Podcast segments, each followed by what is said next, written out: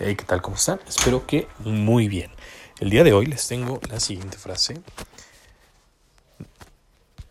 que me encantó para el día de hoy. La gente no es floja, solo tienen metas que no los inspiran. Tony Robbins. ¿Qué opinan ustedes de esta frase?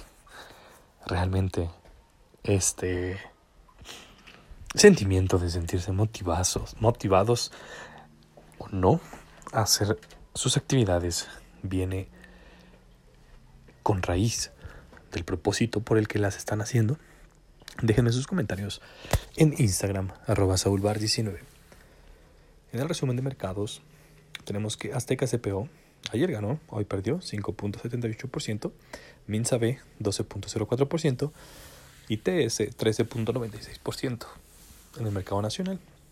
Las principales ganancias las llevó Gap B 4.07%, Volar A 4.07% y Nemac A 4.13%.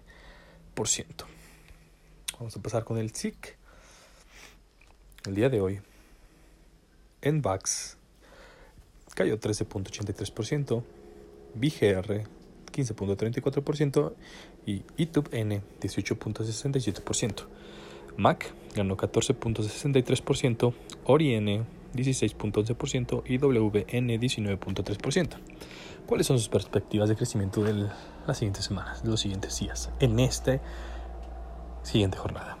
Que tengan un excelente día, nos escuchamos mañana.